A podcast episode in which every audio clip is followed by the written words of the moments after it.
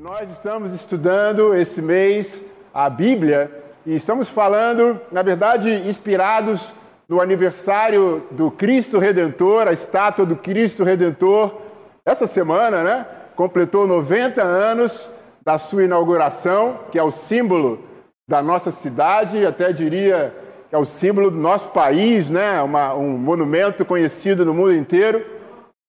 Ah, e nós ah, inspirados nisso, nós estamos falando sobre, sobre o que essa, essa representação, né, esse monumento, ele, ele pode simbolizar para nós como cristãos e também como cidadãos da nossa cidade, porque ele está lá de braços abertos para homens e mulheres, ele está lá de braços abertos para pretos e brancos, ele está lá de braços abertos para todas as comunidades e tribos, braços abertos para pobres e ricos, para moradores da Zona Sul ou moradores de comunidades. Ele está ali de braços abertos para todos nós. Então, inspirado nisso, a gente está estudando a Bíblia e eu pus alguns fundamentos sobre esse assunto nos primeiras, nas primeiras aulas desse mês, então você pode visitar aí o canal. As duas primeiras aulas é o pavimento, é o chão a, desses outros assuntos que estamos abordando aqui de púlpito. Então, semana passada falamos sobre a questão da mulher e hoje vamos falar sobre a questão do racismo. Por quê? Bom, eu sou um historiador formado mas eu não sou nenhum especialista em diversidade ou a questão racial. Eu prego sobre isso hoje porque eu acredito na verdade do Evangelho. Eu prego sobre isso hoje por conta das convicções que eu tenho trazido na minha mente nos últimos dois, três anos que eu tenho estudado profundamente sobre essa questão nas Escrituras. Como disse, eu já estudei isso na academia, muito, mas nunca havia estudado profundamente nas Escrituras sobre esse assunto. E tenho feito isso nos últimos dois, três anos. Eu prego sobre isso porque eu tenho anseios no meu coração para falar sobre esse assunto. Porque eu acredito que o Evangelho do Cristo Redentor é a nossa única esperança para o tipo de harmonia racial e diversidade que interessa em última análise. Nossa igreja, ou a maioria dos cristãos, não tem o poder de discernimento exercitado em assuntos relativos à questão racial. Nós nunca discutimos sobre isso abertamente na nossa comunidade. Muito menos pregamos sobre isso de púlpito na nossa comunidade durante esses 30 anos que eu faço parte dela. E é preciso que nós cresçamos em maturidade e sabedoria para distinguirmos o bem do mal, como a Bíblia fala em Hebreus capítulo 5, versículo 12. Então, o objetivo de falar sobre isso é a maturidade o crescimento em relação ao modo como nós pensamos, como nós falamos e como nós agimos no que diz respeito à raça e à etnia. E há uma diferença aqui entre esses conceitos de raça e etnia. Raça é um conceito cultural, etnia é um conceito científico. Etnia envolve mais do que a raça. Etnia tem a ver com não só com a cor da sua pele, mas tem a ver com a sua cultura, com a sua língua, com os seus comportamentos. A raça foi, foi uma coisa definida pela sociedade, a gente vai falar um pouco mais sobre isso, para impor a superioridade de uma pessoa ou de uma raça sobre outra, por conta da cor da sua pele. Mas o alvo aqui, meu, não é transformar a questão racial em um ídolo que vai ser pregado nesse púlpito aqui todo domingo. Absolutamente não. O meu desejo, e eu tenho feito essa metáfora com quem eu falo sobre isso, é como se a gente pudesse ter um quartinho. na nossa casa. Um quartinho onde quem sofre isso, onde quem deseja debater sobre isso, onde quem deseja ter um lugar de acolhimento, de fala, de perdão sobre esse assunto, ele possa ir. Então não é a sala, não é o lugar principal da casa, mas aqui em casa tem um lugar para quem quiser entrar lá e falar sobre esse assunto. Fora da igreja, não existe compromisso de exaltar o Cristo Redentor por meio da harmonia racial. Não existe. Mas eu acredito que esse é o único tipo de harmonia que honra a Deus e que servirá a nós de uma maneira duradoura. O mundo não é o juízo final das minhas ações, nem das nossas ações, igreja. O mundo não é o juízo final, não é o juiz final dos meus fracassos ou dos meus sucessos. No entanto, aquilo que o mundo vê importa. Aquilo que o mundo vê na igreja, aquilo que o mundo vê na minha vida cristã, importa. E eu, como um cristão, quero ser conhecido pelo amor. Eu, como um cristão, quero ser conhecido por ações, comportamentos e atitudes que vão dar glória a Deus acima de tudo.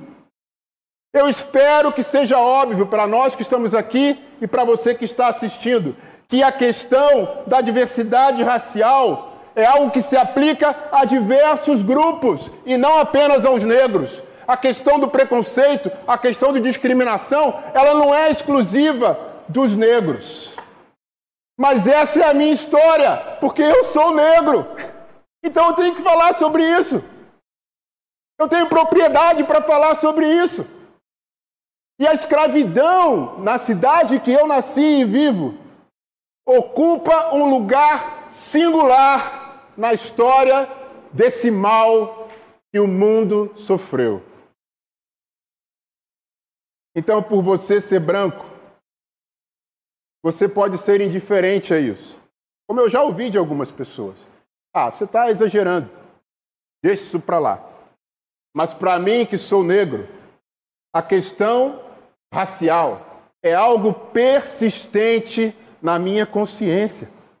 E se essas questões forem ignoradas, se eu não tiver um lugar na igreja onde eu possa falar sobre isso, onde eu possa ouvir sobre isso, se eu me calar a respeito disso, jamais a harmonia e a união será firme e duradoura. Ela vai ser frágil e superficial. Gênesis capítulo 11 não está aí, no slide porque eu mudei, desculpa, mídia. Mas Gênesis 11, versículo 1, como eu falei semana passada, sempre é interessante começar um livro pelo início. Sempre é interessante conhecer uma história pelas primeiras páginas. E aqui, Gênesis capítulo 11, a minha fé é que Deus está mostrando aqui como que tudo isso começou. Em Gênesis 11, versículo 1. No mundo todo havia apenas uma língua, um só modo de falar. Saindo os homens do Oriente, encontraram uma planície em Cinear e ali se fixaram. Disseram uns aos outros: Vamos fazer tijolos e queimá-los bem. Usavam os tijolos em lugar de pedras e piche em vez de argamassa. Depois disseram: Vamos construir uma cidade com uma torre que alcance os céus. Assim nosso nome será famoso e não seremos espalhados pela face da terra. O Senhor desceu para ver a cidade e a torre que os homens estavam construindo. E disse o Senhor: Eles são um povo, um só povo, e falam uma só língua. E começaram a construir isso. Em breve nada poderá impedir o que planejam fazer. Venham, desçamos e confundamos a língua que falam, para que não entendam mais uns aos outros. Assim o Senhor os dispersou dali por toda a terra e pararam de construir a cidade. Por isso foi chamada Babel, porque ali o Senhor confundiu a língua de todo mundo. Dali o Senhor os espalhou por toda a terra. Então, isso aqui foi depois de Adão e Eva, isso aqui foi depois do dilúvio, isso aqui foi depois de Noé. Por conta da tecnologia, o homem começa a descobrir, o homem começa a evoluir. E aí, por esse deslumbre, ele começa a construir uma torre muito alta que pudesse chegar até os céus, na sua arrogância, no seu orgulho. Deus vê aquilo, até ali era uma língua só, até ali era um povo só.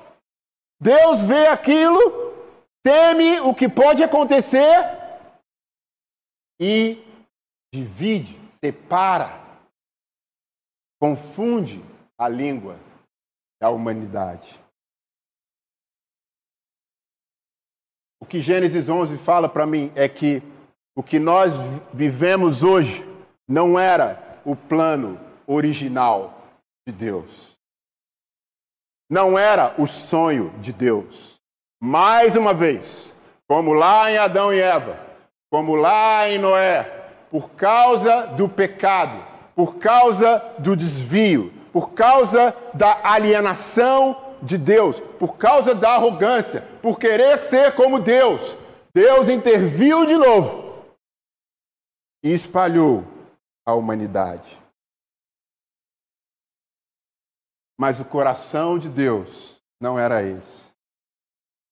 Deus nos criou com diferenças. Deus ama a diversidade.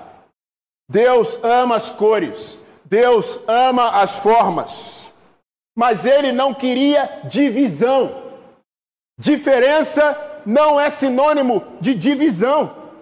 Deus nos deu diferentes tribos, diferentes línguas, diferentes pessoas, diferentes nações, mas todos somos um, a semelhança de Deus.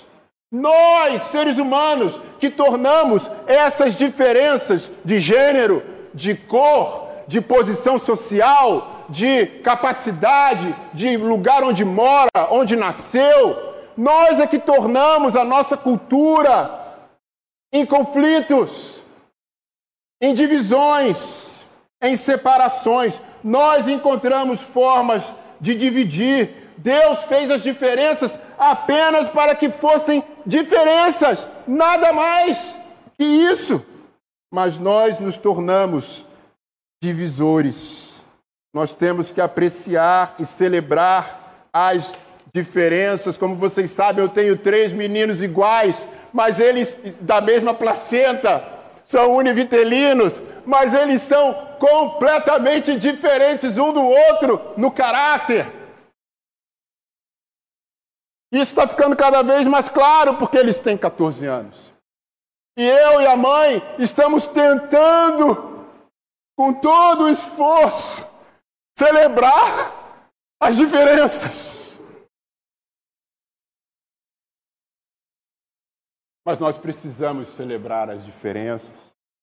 Essa ideia, não, não, tá tudo igual, somos todos iguais. Esse papo não vale. Eu vou falar para você o que aconteceu com quem esteve aqui antes de mim e você. Antes dos europeus. Esses que estão aí na tela. Os índios. Que nós convencionamos chamar de índios. Eu só falo índio porque é assim que você vai me entender. Quando os caras chegaram aqui, obviamente os números são estimativas, não dá para a gente ir lá há 500 anos atrás, né? mas as estimativas é que existiam 3 milhões de índios. Existiam mil etnias diferentes no Brasil de índios. De lá para cá, centenas de etnias indígenas desapareceram. Hoje, no último censo do IBGE, que foi o de 2010, há 10 anos atrás, existem 900 mil indígenas no Brasil, sendo que mais de 300 mil estão entre nós, não estão mais nas florestas. Existem ainda assim 300 etnias diferentes. Existem ainda assim, com todo esse massacre, 270 línguas diferentes.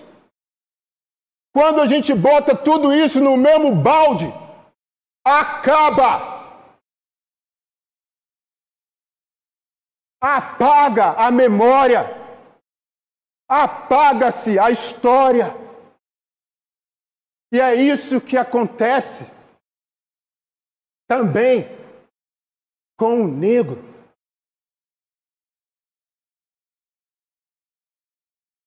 Essa ideia não é bíblica. De ignorar, de falar que somos todos iguais, porque não somos, temos identidades diferentes. Temos culturas diferentes, temos hábitos diferentes e, sobretudo, temos uma trajetória histórica completamente diferente. Que quando entendemos isso, profundamente, compreendemos o que está acontecendo hoje na nossa cidade. E encontramos forças para fazer um futuro melhor para os nossos filhos. Atos capítulo 17, versículo 26, fala que Deus fez de um homem toda a humanidade. Essa é a verdade, mas o homem decidiu que não era melhor assim. O homem dividiu. Gálatas capítulo 3, versículo 8, Paulo está falando aqui que Deus, através de Abraão, já estava anunciando o futuro, falando que Abraão seria um homem que, por meio dele, todas as nações e tribos do mundo seriam abençoadas. Esse é o sonho de Deus. Em Apocalipse capítulo 5, na visão de João, ele fala que o cordeiro vai estar lá recebendo louvor de todo tribo, de toda tribo, todas as nações, todos os povos, todas as línguas. Essa é a visão de Deus do futuro para a humanidade. Sim, temos diferenças, grandes diferenças genéticas, mas nada que deveria nos dividir. Efésios capítulo 2, versículo 14. Paulo vai falar aqui, em Efésios 2, versículo 14, desse Cristo redentor, desse Cristo de braços abertos sobre a Guanabara. Ele vai falar aqui, pois ele é a nossa paz, Efésios 2,14 o qual de ambos fez um e destruiu a barreira, o muro de inimizade, anulando em seu corpo a lei dos mandamentos expressas em ordenanças. O objetivo dele era criar em si mesmo dos dois um novo homem, fazendo a paz e reconciliar com Deus os dois em um corpo por meio da cruz, pela qual ele destruiu a inimizade. Aqui Paulo está falando dos judeus e dos gentios. Mas o poder da cruz é universal para quebrar o muro das diferenças, dos conflitos, das inimizades entre todas as etnias, entre todas as raças, entre todas as pessoas. Esse é o poder do Evangelho, do Cristo Redentor. Mas a humanidade seguiu um outro caminho. No século IV, um cara chamado Aristóteles, um grego, ele veio com a ideia de que as regiões mais frias, mais lá em cima, elas não tinham a capacidade de florescer a vida. E as regiões mais lá embaixo dos trópicos, elas também não tinham, isso inclui a nossa região onde nós moramos e nascemos e vivemos, elas não tinham a capacidade de florescer a vida. As regiões mais temperadas, ou seja, as regiões que nem ficavam muito lá em cima e nem ficavam muito lá embaixo, eram as regiões ideais para que a vida florescesse. Curiosamente, ali que era a Grécia. Curiosamente, ali que ele vivia. Os romanos, que foi o império que dominou o mundo inteiro conhecido, eles usaram dessa teoria, desse entendimento, para justificar em muito, em parte, a sua a, subjuga, a subjugação, né? a submissão de outros povos. Os romanos dominaram os eslavos. os povos que ficam lá em cima na Europa. Só que, mais ou menos em 1400, 1500, o Império Romano foi ruindo. Os eslavos, os bárbaros, que eles chamavam de bárbaros, porque eles não entendiam a língua dos caras, então era bárbaro. Mas qual foi a conotação? Ah, esses caras não prestam, eles são bárbaros.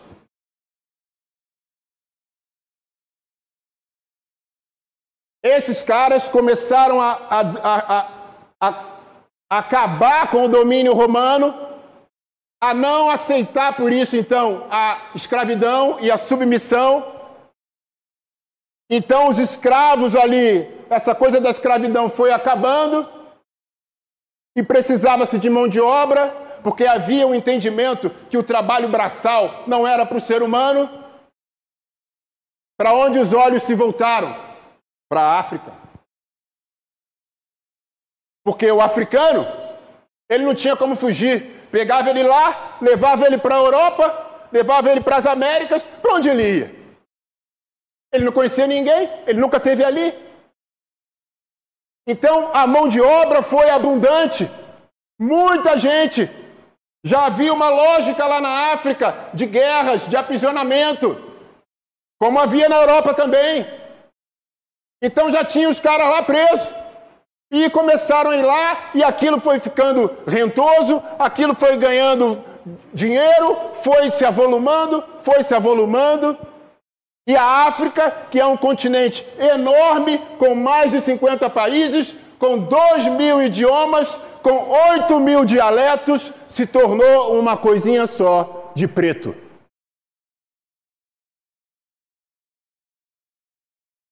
por causa da ganância e do pecado. A raça sempre foi categorizada pelo poder. O colonialismo, a escravidão já acabaram, mas a mentalidade permaneceu e continua fazendo estragos. A mentalidade de inferioridade para justificar o pecado continua. Mesmo que a gente consiga acabar com o racismo, o que eu acho muito difícil sem Deus e sem o Evangelho, nós vamos encontrar maneiras de nos dividir, de nos separar. Porque o problema não é a raça, o problema é o pecado e a alienação de Deus.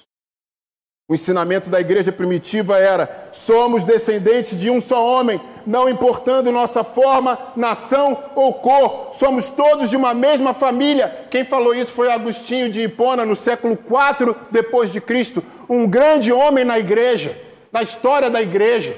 Esse era o ensinamento da igreja, mas o ser humano não seguiu isso. Ao longo da história, surgiu a ideia da maldição de Cã. Vocês já ouviram falar nisso? Vamos lá no início de tudo, Gênesis capítulo 9. Gênesis 9, versículo 18. Cã era um filho de Noé. E olha aqui o que aconteceu. Em Gênesis 9, 18, Noé ficou bêbado, bebeu muito, se embriagou. E lá no versículo 21, bebeu do vinho, embriagou-se e ficou nu dentro da sua tenda. Cã, pai de Canaã, viu a nudez do pai e foi contar aos dois irmãos que estavam no lado de fora. Mas Sem Jafé pegaram a capa, levantaram-lhe sobre os ombros e, andando de costas para não verem a nudez do pai, cobriram-no. Quando Noé acordou do efeito do vinho e descobriu o que o seu filho caçula lhe havia feito, disse: Maldito seja Canaã! escravo de escravos, será para os seus irmãos. Noé ficou bêbado, os três filhos dele, um, o filho mais novo foi o primeiro que viu, e ao invés de fazer alguma coisa, ele saiu da tenda e foi contar para os irmãos. Não sei como ele contou, se ele ironizou, se ele debochou, se ele riu, a Bíblia não fala sobre isso. Mas a Bíblia fala que quando os dois irmãos ouviram a notícia, entraram na tenda de costas, com todo respeito, e cobriram o pai. E quando Noé soube aquilo que o filho mais novo fez, ele amaldiçoou o filho mais novo. dizendo que ele seria escravo de escravo para os seus irmãos. Ou seja, nada a ver com pele. Era uma questão de nação, de povo. Canaã. Sabe o que a igreja fez? Pegou isso aqui e por séculos, séculos e séculos, até amigos, a década de 60, isso ainda era ensinado que o escravo, o negro, ele era descendente de Cã. Por isso a escravidão era justificável. A igreja ensinou isso aqui por séculos. Por isso você vê gravuras, imagens da igreja católica das, apoiando a escravidão. Essa era a lógica naquela época, justificada pelas Escrituras. Esse era o ensino que não era bíblico. Quando um negro era batizado lá nos Estados Unidos, uma declaração típica era essa aqui, ó: Você está sendo batizado, mas não pense sobre a qualidade da sua liberdade. Você está sendo batizado apenas para o bem da sua alma. A sua condição de escravo não muda nada. Os castigos dos escravos eram justificados com a Bíblia. A Bíblia era lida antes de chicotear um negro, uma negra. Escrituras como Efésios capítulo 5, versículo, capítulo 6, versículo 5, eram lidas só aquele trechinho ali. Escravos obedeçam seus donos.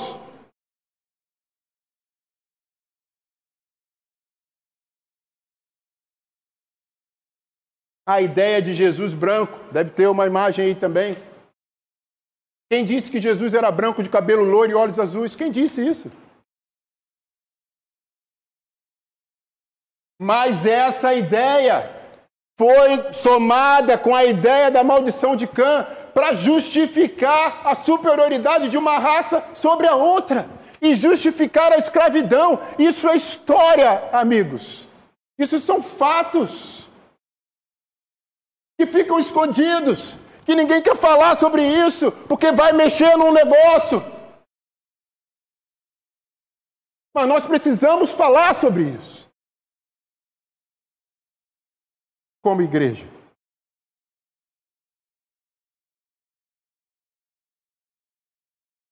Você foi feito por Deus para se sentir inferior, viu? Jesus era branco. Então nós somos superiores a você essa coisa do passado tem impacto até hoje. A impossibilidade de acesso que foi dada aos primeiros repercutiu nos que vivem hoje, continua tendo impacto hoje. Eu vou contar para vocês de maneira bem resumida a história da escravidão no Rio de Janeiro, para você entender o que, que eu estou falando. O tempo não me permite ficar aqui muito tempo. Primeiro eu tenho que achar a folha que eu fiz o resumo. O Brasil foi o maior exportador de escravos africanos da América, o maior. Do século XVI ao século XIX, milhões de africanos entraram no Brasil. No século XIX, estima-se que mais de um milhão de negros africanos entraram no Rio de Janeiro a partir de 1800, quando o tráfico de, de negros aumentou consideravelmente. O Rio de Janeiro passou a ser o maior centro comercial de escravos do Brasil e das Américas. Escravos negros que vinham de Cabo Verde, vinham do Quênia, vinham da África Central, vinham da África Oriental, lá do outro lado, no Oceano Índico, vinham de todas as partes da África, jogados todos num navio, 300, 400 pessoas amontoadas, atravessaram o Oceano Atlântico e chegaram aqui. Chegaram nesse lugar aí, ó, que está aí na foto, lá no centro do Rio, perto do Museu da Manhã o caso do Valon. Foi aí que eles chegaram. Isso aconteceu até 1850, quando o tráfico oficialmente foi abolido. Oficialmente. Porque os caras chegavam quando foi abolido, lá em Angra dos Reis, que não dava para pegar. Os que chegavam mortos do navio iam direto para um cemitério chamado Cemitério dos Pretos Novos. Cada um tinha o seu caixão, cada um tinha sepultura? Absolutamente não. Eram jogados um em cima do outro, numa vala comum. Milhares e milhares. Isso foi descoberto. Várias ossadas, a grande maioria de jovens e crianças.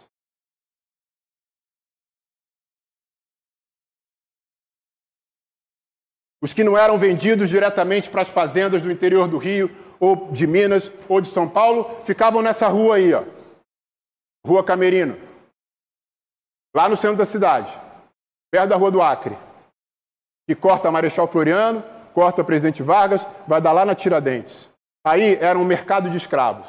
Todas essas casas aí, nos seus porões, nos seus porões não, nas suas garagens, o que a gente chamou de garagem, ficavam ali os negros e negras para serem vendidos. Eles eram apalpados, abriam a boca, botavam a língua para fora, colocavam a mão nos seus órgãos íntimos, mandavam correr, mandavam sentar para ver se era bom e compravam. Quando não era aí, eles eram anunciados em jornais, eles eram expostos em feiras do lado de alface, batata, cebola, tomate ou então eram acorrentados no pescoço e levados de porta em porta para serem oferecidos. Isso acontecia aí, na rua Camerino, lá no centro. E você deve andar por lá. Há uns 130 anos atrás. 150 anos atrás. Eles eram oferecidos para fazer o quê? Que tipo de trabalho? Bestas bestas de carga. Eram caseiros, eram caçadores de animais, eram pescadores, carregavam cargas, carregavam pessoas. Sabe qual era o Uber daquela época? Era o escravo. Ele botava o branco, a branca numa liteira, numa cadeirinha e levava ele para onde, onde ele quer que fosse. Aí era cobrado, só que o dinheiro não era dele, o dinheiro era do dono dele.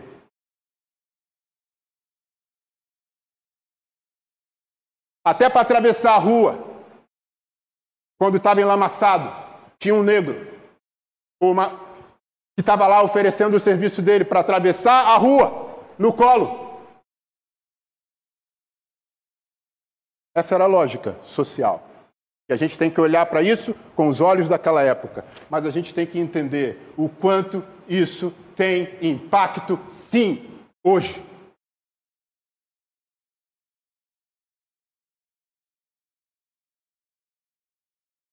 Eles eram estivadores, eles eram marinheiros, eles eram operários, eles eram alugados, eles eram ama de leite, eles eram tigres, os dejetos, as fezes, o lixo das casas. Sabe quem pegava e levava? Eram os negros escravos. Botavam tudo num latão, num sacão e levavam para o mar. Esse era o trabalho. Pouquíssimos, pouquíssimos eram chefes, pouquíssimos eram supervisores, pouquíssimos tinham algum tipo de acesso social. Me desculpe, é muito difícil falar sobre isso com pouco tempo. Na manhã de domingo, saíam ao lado dos seus senhores, porque era sinal de status. Um branco, uma branca, sair pela Praça 15, pela, pelo, pelo a praça que tem lá no centro da cidade, que eu, é, eu esqueci, o passeio público, era sinal de status sair com um monte de negros ao lado para dizer que você tinha dinheiro.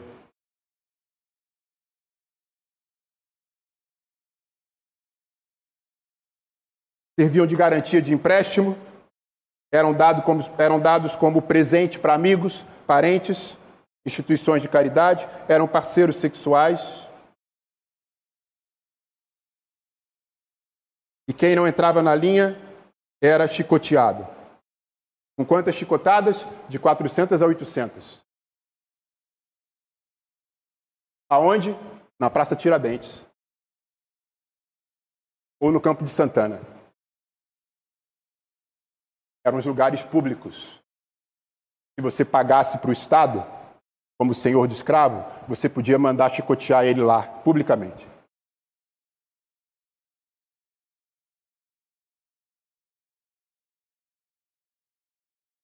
Eram chicoteados por dias alguns. Isso acabou há 130 anos atrás, mas o Estado não ofereceu nada. As instituições não ofereceram nada. Nenhum suporte. Muito menos os donos das fazendas. Igreja, essa é a sociedade que a gente vive.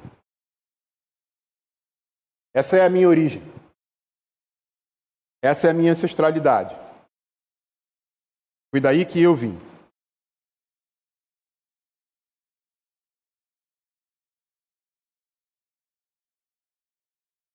Sabe, irmãos?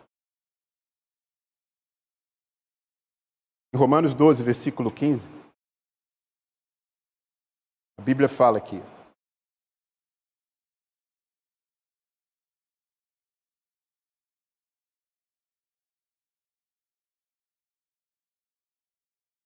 Romanos 12, 15. Alegrem-se com os que se alegram, chorem com os que choram. Você, como branco ou branca, talvez nunca vai entender a minha dor. Talvez você nunca vai conseguir arrancá-la fora. Mas você pode me escutar. Você pode me entender.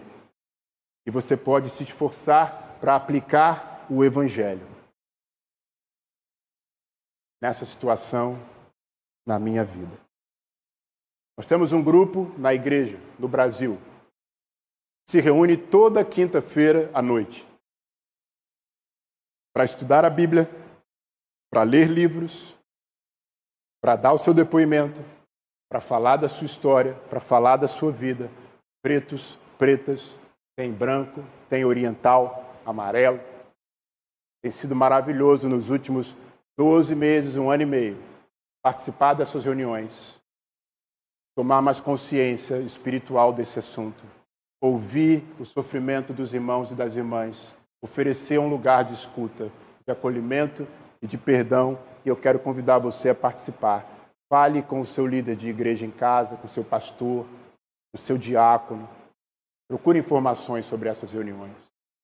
Tem sido maravilhosas. Racismo é pecado. Racismo é pecado.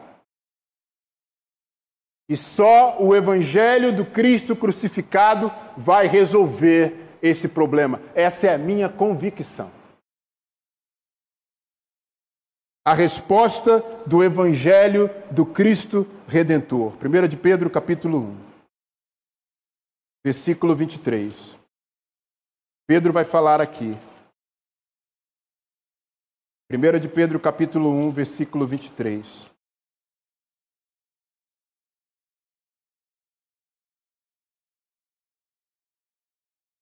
Ele fala aqui: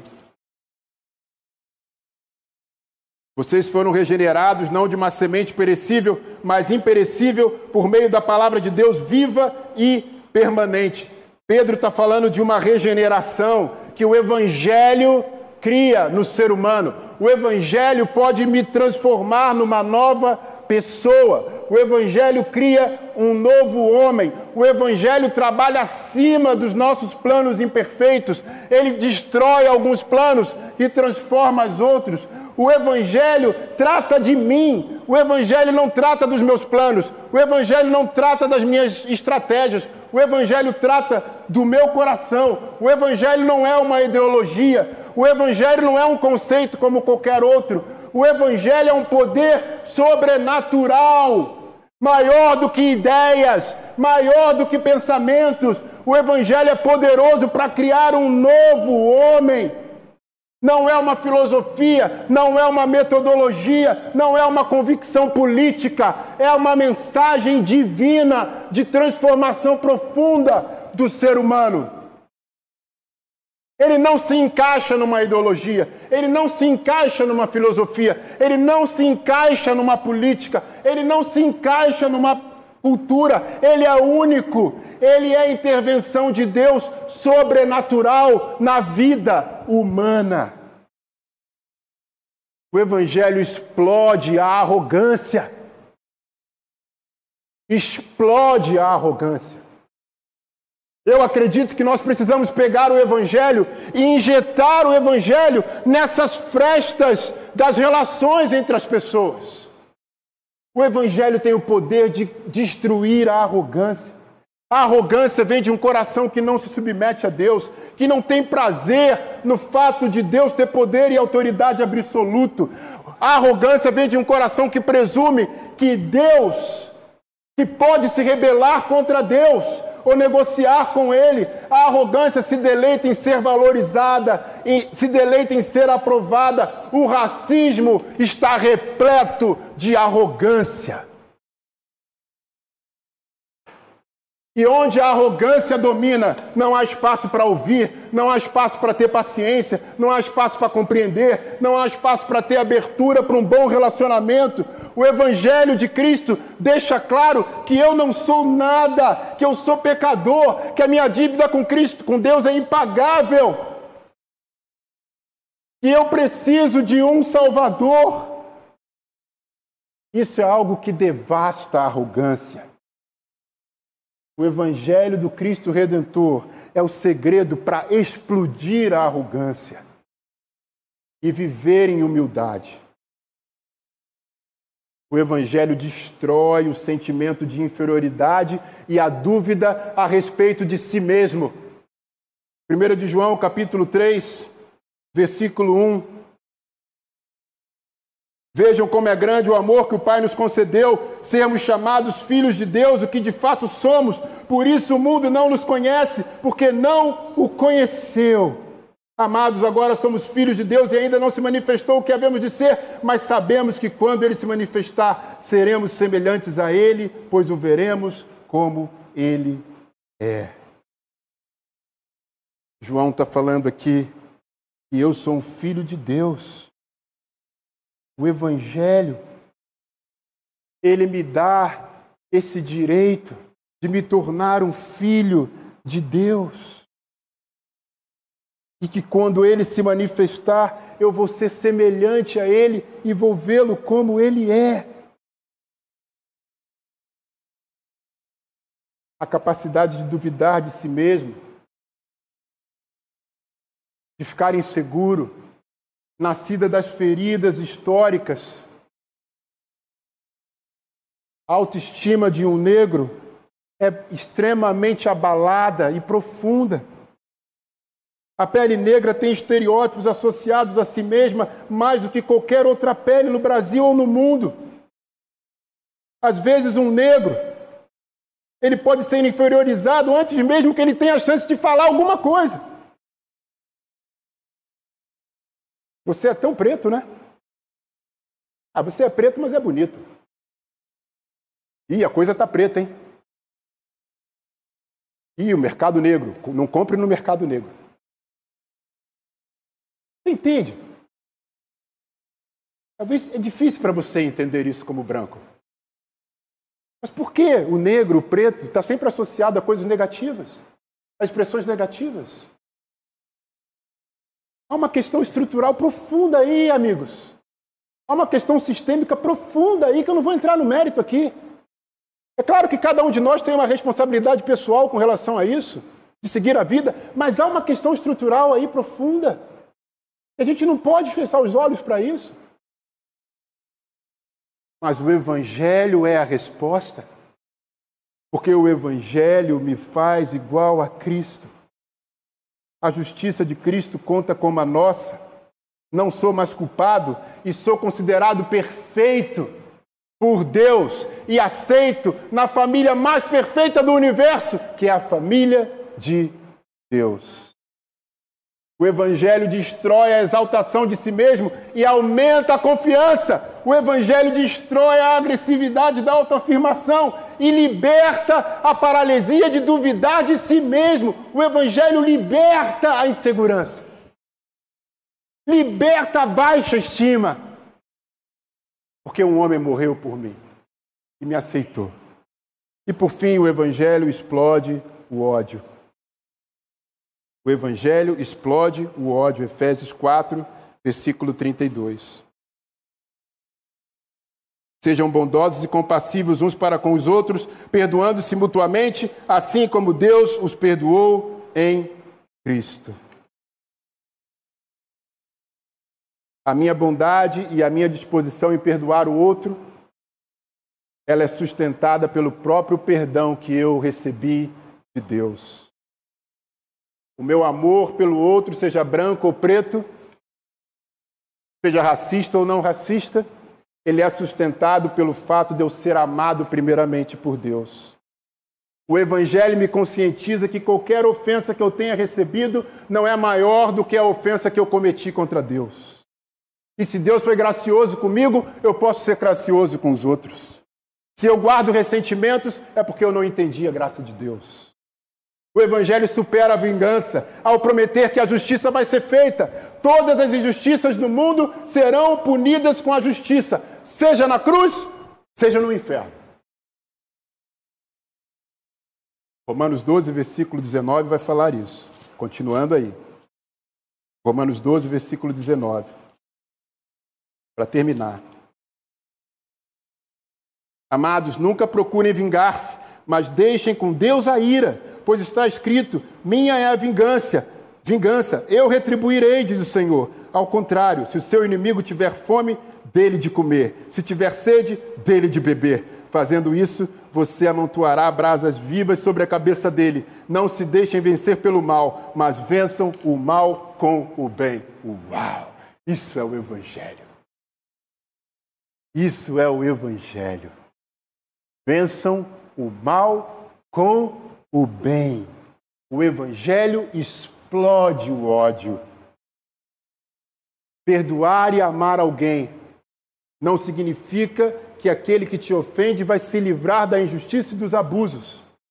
Mas a misericórdia de Deus, a vingança de Deus, como Paulo fala aqui, me liberta da amargura que destrói minha alma, que destrói minha alma com ódio, com raiva, com ressentimentos, com vingança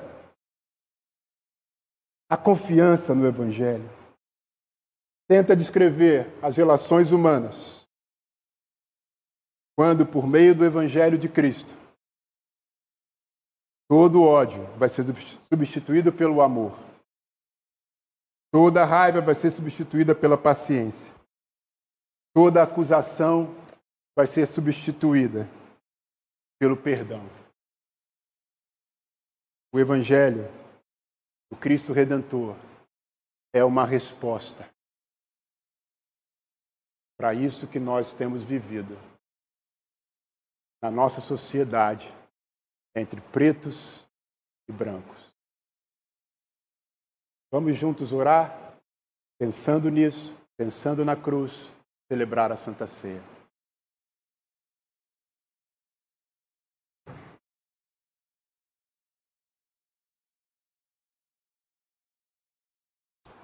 Pai, obrigado pela oportunidade de falar sobre isso aqui hoje de manhã. Eu sabe o quanto a tua mensagem queima no meu coração. Às vezes eu tenho medo, como tive medo esse mês, porque eu sei que são assuntos sensíveis, difíceis, polêmicos, eu queria, Pai, ter falado em menos tempo, mas não consegui. Mas eu espero, Pai, de todo o meu coração que eu tenha conseguido comunicar a tua palavra. Sobretudo quando ela fala de que nenhum de nós é menor do que o outro. Porque todos nós fomos aceitos por Jesus. Sobretudo quando ela fala que o ódio precisa ser destruído e ele foi destruído na cruz, e que não há ofensa maior do que aquela que eu cometi contra o Senhor. E o Senhor me perdoou. Então, quem, quem sou eu para não perdoar aqueles que me ofendem? Quando ela fala que o teu filho veio a esse mundo para destruir a inimizade, para destruir a separação, para destruir a desigualdade, o racismo, o preconceito e a discriminação. Pai, a minha oração é que hoje eu e cada um de nós possamos nos render aos pés do Cristo crucificado. E por meio da Sua palavra, sermos completamente regenerados e transformados em novas criaturas. Ajuda-nos, Pai, a olhar profundamente para nós mesmos, para ver se há algum mal. Revela, Pai. Cura. Arranca. E nos transforma por meio do Evangelho do Cristo crucificado. Agradeço no nome dele. Amém.